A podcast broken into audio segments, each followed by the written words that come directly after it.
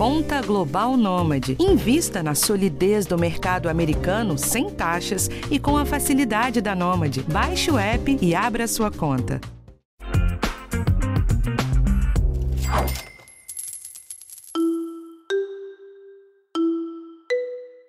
Olá, você piscou e o governo Lula 3 completou 100 dias, justamente numa segunda-feira, o dia que sai o nosso podcast.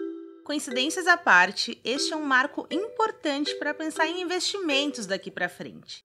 Aqui eu vou focar na economia. No podcast vizinho, o assunto, a Júlia do Alibe está com uma análise completa dos 100 dias do governo. Então fica aqui comigo e depois vai lá. Eu sou a Thaís Matos e vim falar sobre o que rolou nesses 100 dias e como isso impacta o seu bolso.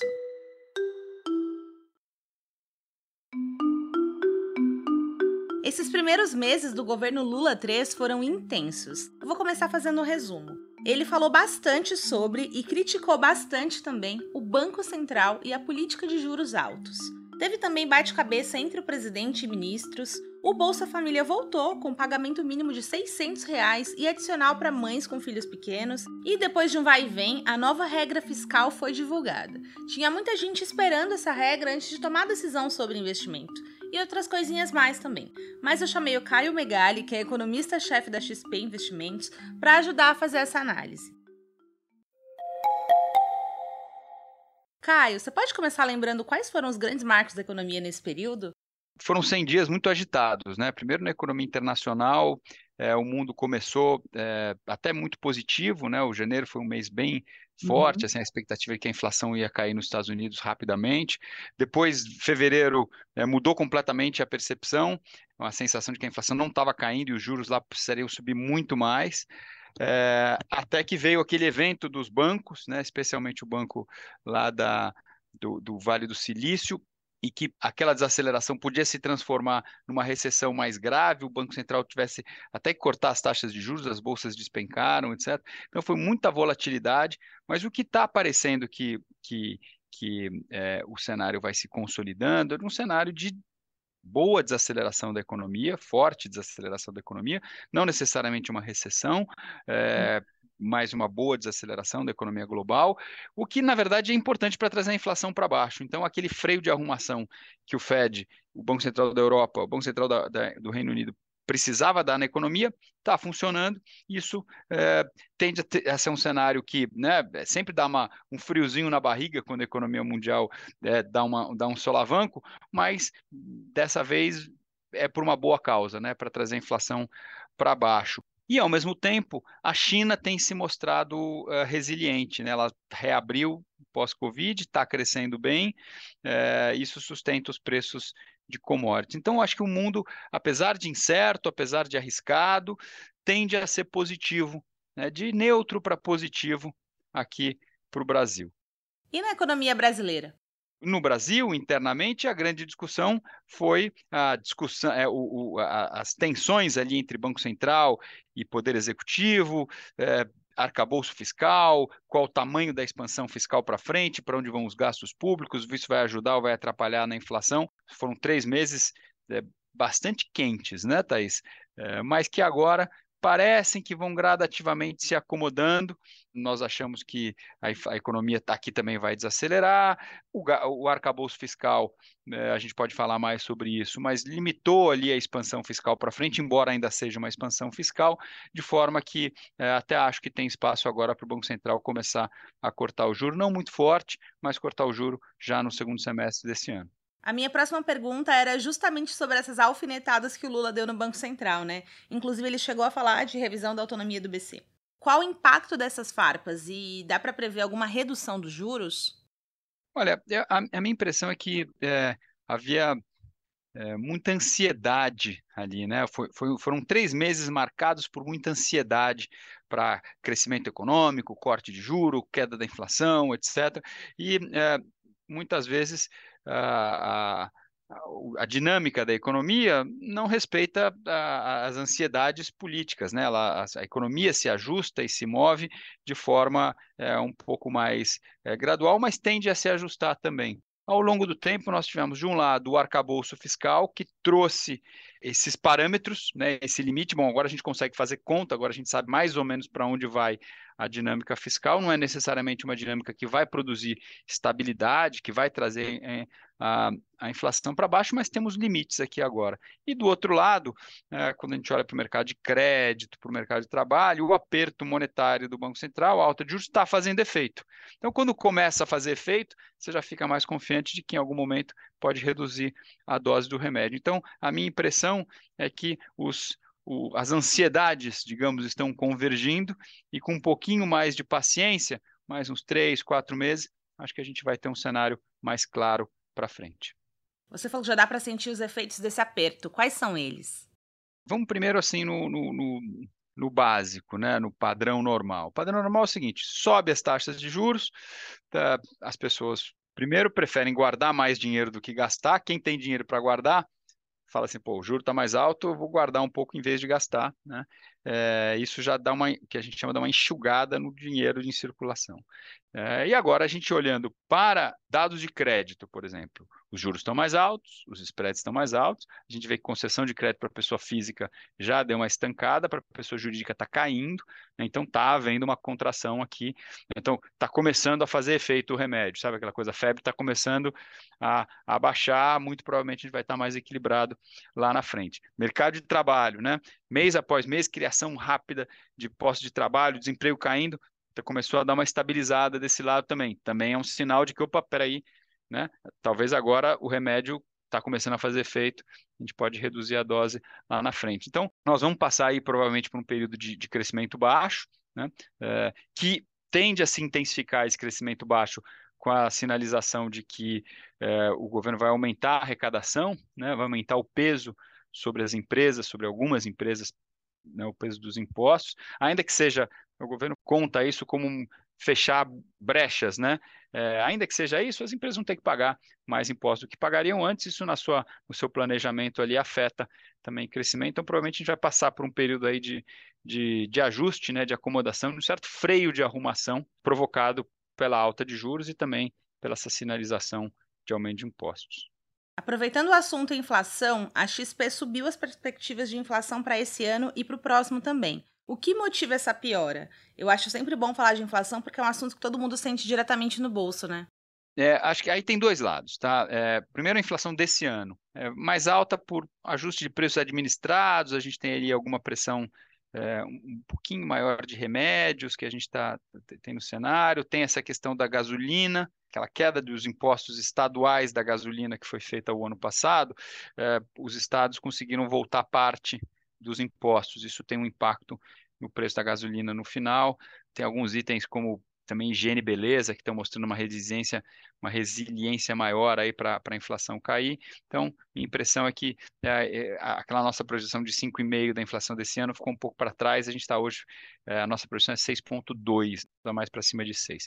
E para o ano que vem, aí tem alguns fatores. Né? É, nós passamos a incluir no cenário uma, um corte de juro um pouquinho mais cedo, Antes a gente já tinha o corte de juros só lá no ano que vem. A gente trouxe para esse ano, né, por conta desses fatores todos que eu comentei, mas isso acaba jogando um pouquinho mais de inflação no cenário para o ano que vem. Né? Nós acreditamos que a expectativa, que a, que a meta de inflação vai subir né, em algum momento. Isso também acaba consolidando a inflação ali mais perto do 4,5, 5. E também tem um, um, um efeito da própria inércia desse ano para o ano que vem sempre que a inflação fica mais alta aqui, tem muitos contratos e alguns preços que simplesmente põem a inflação passada. Então, quando a inflação de um ano aumenta, dessa vez agora por conta desse tema da gasolina e tal, acaba gerando, transbordando um pouquinho para o ano seguinte. Então, o que, que nós fizemos foi passar a inflação desse ano de 5,5 para 6,2 e do ano que vem de 4,5 para 5.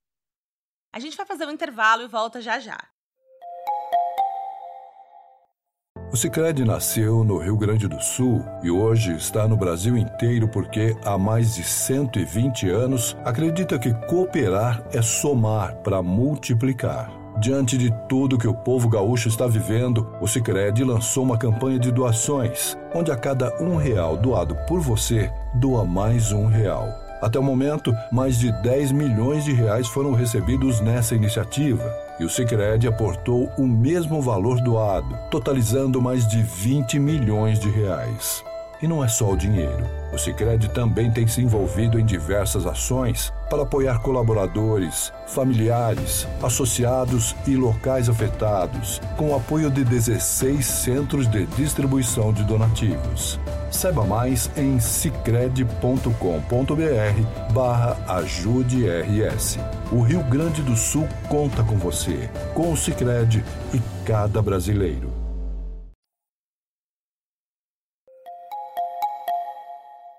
Lá no começo você tinha falado que depois voltaria a falar especificamente do arcabouço fiscal. A regra que tenta arrumar as contas públicas é importantíssima. O que a gente ainda pode esperar dessa regra, da tramitação daqui para frente? Qual foi a importância do arcabouço fiscal? Né? Primeiro, é, no, o Brasil é um país com dívida alta, que precisa entender como é que vai ser a dinâmica dos seus gastos para frente. Né? Um, país, assim como uma empresa, uma família, que tem é, dívida elevada, tem gastos elevados, é, e precisa se financiar no mercado, precisa pegar dinheiro emprestado, precisa pelo menos sinalizar como é que imagina que sejam, sejam as despesas para frente. O arcabouço, ele traz essa visibilidade, ele traz essa previsibilidade. Consigo fazer conta, eu sei o tamanho. Da... É, é para o lado do aumento das despesas, né? O, as despesas vão crescer entre 0,6 e 2,5, independente de qualquer coisa. Então, tem um crescimento de despesas para frente, mas pelo menos é, há um limite e está mais ou menos ancorado ali em crescimentos de receitas. Né? Então, é, a gente consegue ter uma visibilidade maior aqui agora. E todas as despesas estão dentro desse limite. Isso é uma outra coisa importante. Por outro lado, se eu colocar aumento de despesa 2,5, 2, 2,5 todo ano aqui, a conta não fecha. Então, e o, o, governo sabe disso, tanto que o ministro falou: preciso aumentar a, res, a arrecadação, eu preciso fechar aqui alguns buracos, preciso fazer com que empresas paguem mais, é, empresas que não estão pagando todos os impostos que teoricamente deveriam pagar, passem a pagar. E não estou falando aqui de, de evasão fiscal, não. Estou dizendo assim, brechas na legislação que é, precisaria ser fechado para que as empresas passem, passem a pagar o, o que as outras empresas também pagam, né, principalmente aquelas beneficiadas pelo, por, por ICMS. É, tem uma incerteza aqui, porque isso depende do Congresso. Né? O Congresso aprovou essas brechas na legislação uh, e isso pode ser questionado, debatido mais adiante, mas a gente não sabe direito ainda como é que vai estar redigido na lei. Nós, pelo menos nesse momento aqui em que nós estamos batendo esse papo, é, o, o governo ainda não apresentou o texto do arcabouço. Então a gente não sabe detalhes, a gente não sabe quão rígido vão ser é, esse, esse ritmo de crescimento das despesas, quão rígido, quão rígido vão ser as sinalizações de superávit primário, vai estar tá na, vai tá na lei, vai estar tá num decreto que regulamenta a lei, que pode ser mudado mais facilmente, né? É, vai ser só indicativo, vai ser mais forte, então tudo isso a gente vai precisar ver quando sair o texto da lei, então ainda tem incerteza no caminho. Ótimo, agora vamos para os investimentos. A Bolsa Brasileira teve um desempenho pior que outros países e acumula perdas esse ano. Qual é a recomendação para quem investe em ação? Olha, acho que ainda é uma, uma recomendação de cautela. Primeiro que assim, ainda tem o mundo tá, o mundo e o Brasil estão começando a se encaixar, mas ainda não se encaixaram. Ainda tem, é, ainda a gente não sabe quanto que vai ser a recessão lá fora, a que ritmo vai cair a inflação, até quando o Banco Central lá fora vai subir juros. Aqui é, a gente não sabe se de fato vai dar para cortar juros, como é a nossa nova projeção agora em agosto, vai ter que esperar mais, a economia vai, vai ter uma recessão maior ou não, esse arcabouço fiscal, como é que vai ser digerido no Congresso, qual é o texto. Então, acho que tem muitas bolas quicando aí de um lado, é, e do outro, juros são altos. Então, vale a pena esperar, ter um pouco mais de paciência, aproveitar um pouco mais esses juros ainda elevados. É, agora, é, é muito possível um cenário em que as coisas se equilibram lá, lá fora, a inflação começa a cair e o Banco Central lá fora começa a sinalizar corte de juros, e aqui, ah, né, depois daquele período de paciência que eu estava falando ali atrás, a inflação também começa a cair, o Banco Central também corta um pouco de juros, é, a tensão diminui. Se essas duas coisas convergirem, é, a nossa bolsa está defasada, tem um, né, a, a, o nosso target de bolsa aqui, da nossa equipe de, de research para o Ibovespa, é de cento, acima de 120 mil pontos. Né? Então, tem espaço para a bolsa reagir. Então, eu diria que no curtíssimo prazo, cautela, né? ainda tem, a gente ainda está no nevoeiro, mas o nevoeiro está começando a se dissipar. Pode ser que tenha um bicho feio ali, o nevoeiro se dissipa tem um bicho feio, então aí a cautela continua. Agora, se começa a se dissipar e a gente começa a ver uma, um, um, um sol no horizonte, é muito possível que a bolsa tenha assim uma reação rápida. Em dois ou três meses, é, é, esse, esse upside, né, esse, essa valorização que a gente vê como potencial, ela acontece. Então não pode, não pode bobear, não pode tirar o olho ali da tela, né, é porque é um momento de cautela, mas é, ficar de olho, porque se dissipa o nevoeiro e as coisas se equilibram mais ou menos, você pode ter ali uns 20, 25% de alta que é, é, vai ser importante pegar. Então, para se proteger dos riscos e aproveitar o cenário aí de alta de juros, a opção mais conservadora e moderada é a renda fixa, né? Como o investidor pode aproveitar esse cenário de crédito e com o que ele tem que ter cuidado? A renda fixa também está muito interessante agora, né? Porque o que, que, nós, o, que, que nós temos? Uma, um momento em que deu um estresse no, no mercado, por conta lá de lojas americanas e outras, e quando dá um estresse um assim, é, acontece um certo contágio. Né? todo mundo fica meio. Todas as, as empresas ali, todos os papéis ficam meio sob, sob efeito desse contágio. Então, empresas boas e empresas ruins acabam pagando juros mais altos por conta disso. Né? É, e aí o nosso, no, nosso time de, de análise de, de renda fixa aqui está fazendo um trabalho super detalhado em cima disso, que é tentar separar essas empresas que fazem sentido ter prêmios maiores ou, ou aquelas que não faz sentido. Porque essas são as boas de investir, porque o prêmio subiu não porque a empresa é arriscada ou o setor é arriscado, mas sim por causa desse contágio de início de ano, incerteza. Então gerou um aumento de juros aqui. Então, então ou seja, tem hoje no mercado tem empresas muito boas, muito sólidas que estão pagando mais juros do que deveriam em situação normal. Então é um momento bom para para comprar esses títulos, porque ao longo do tempo é, é, eles tendem a se valorizar conforme esse, esse contágio também se dissipe. O relatório da XP que ele citou coloca a renda fixa pós-fixada e a atrelada à inflação como ativos positivos. Já a renda fixa pré-fixada e as opções de renda variável requerem cautela, como o Caio falou. Então, Caio, eu já queria aproveitar e te agradecer pela conversa.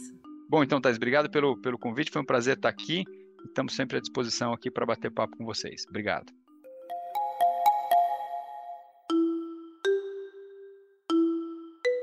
Bom, gente, então esse foi o episódio de hoje. Na semana que vem tem um tema diferente aqui para você. O podcast de educação financeira está disponível no G1, no Globoplay ou na sua plataforma de áudio preferida. Não deixe de seguir o podcast no Spotify ou na Amazon, de assinar no Apple Podcasts ou de favoritar na Deezer. Assim você recebe uma notificação sempre que um novo episódio estiver disponível. E não deixe de avaliar o podcast na sua plataforma preferida. Isso ajuda esse conteúdo a chegar para mais gente. Eu sou Thais Matos e assino o roteiro desse episódio. A edição é do Gabriel de Campos. Um abraço e até a próxima.